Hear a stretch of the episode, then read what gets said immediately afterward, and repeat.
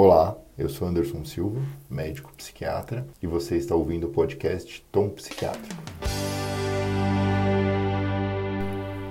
Hoje nós vamos falar sobre suicídio em crianças.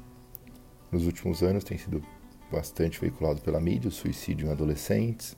A gente sabe que quando a gente pega a faixa etária entre 15 e 29 anos, atualmente suicídio é a segunda maior causa causa de mortes. Só que uma faixa etária um pouquinho antes dessa, quando a gente está falando de crianças, ainda é pouco comentado, né? Se a gente pegar a faixa etária de 10 a 19 anos, a gente tem suicídio como a terceira maior causa de morte. E se a gente ainda for um pouquinho mais específico, mas aí a gente precisaria de dados mais localizados. Por exemplo, nos Estados Unidos, suicídio é a segunda maior causa de morte entre 10 e 14 anos de idade. E é justamente sobre dados norte-americanos que a gente vai falar.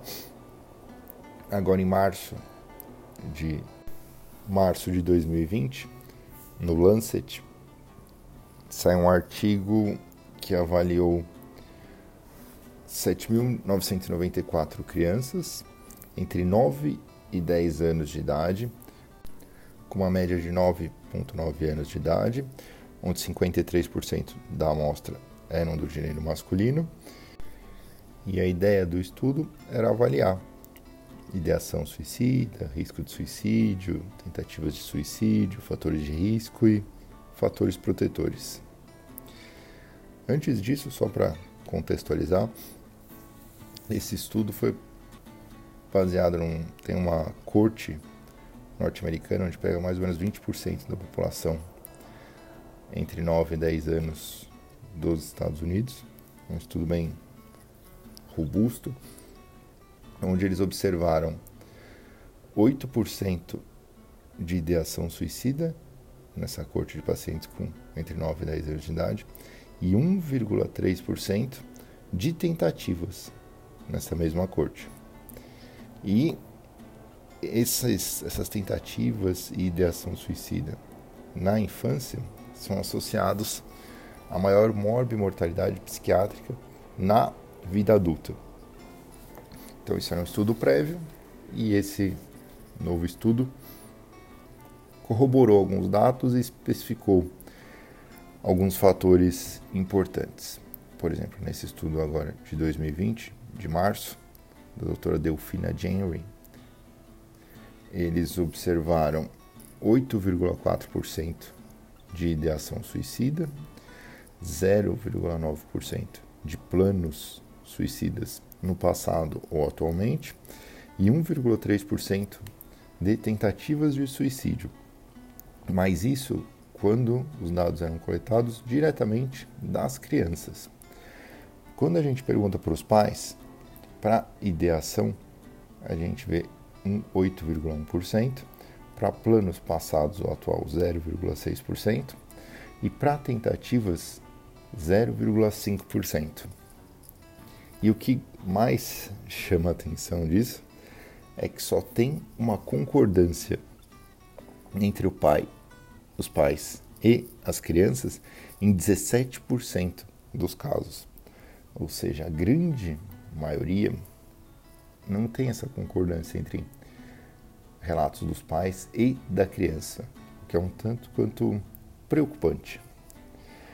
Porque quando a gente está na psiquiatria da infância e adolescência, a gente sabe que a gente sempre tem que colocar pelo menos informação de três fontes, né? Geralmente a criança, o pai e a escola, ou um terceiro cuidador, alguém que conviva bastante com a criança.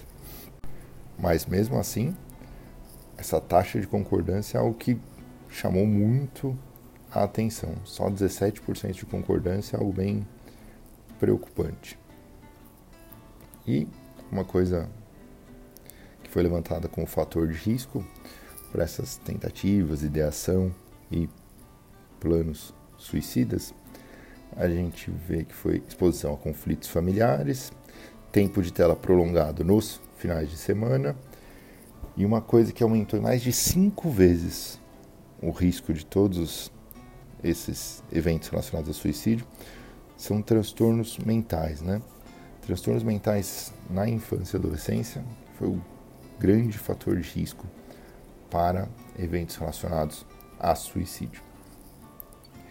Como fator protetor, a gente tem supervisão parental, tipo, saber onde a criança está, o que ela está fazendo, quando ela está fazendo, é algo essencial para proteção nessa faixa etária. E outra coisa que também foi um fator protetor importante foi engajamento social, que nessa faixa etária está predominantemente na escola. Então, esses dados levantados nesse último estudo, acho que traz uma reflexão para a gente. Né? Acho que o primeiro ponto é que não existe suicídio só em adolescentes. Crianças também podem tentar suicídio, apesar de menos frequente quando comparados a adolescentes, também pode acontecer. Então, esse mito de que criança não tenta se matar ou não pensa em suicídio, acho que é a primeira coisa que a gente precisa eliminar. Precisa ser interrogado, ficar ciente que muitas vezes as informações entre pais e crianças nessa faixa etária sobre suicídio são muito discrepantes. Então, sempre fazer uma entrevista cruzada, de preferência manter as três fontes de informação. E uma última coisa, né, pra gente como prevenir esses eventos, talvez fosse interessante investir justamente nesses fatores protetores. Uma orientação parental bem feita sobre supervisão parental pode ser algo interessante e planejamentos em conjunto com a educação, né? abordagens na escola talvez fossem também bem importantes para a prevenção de suicídio nessa faixa etária. Por hoje é isso e até a próxima. Eu sou Anderson Silva, médico psiquiatra, e você está ouvindo o podcast Tom Psiquiatra.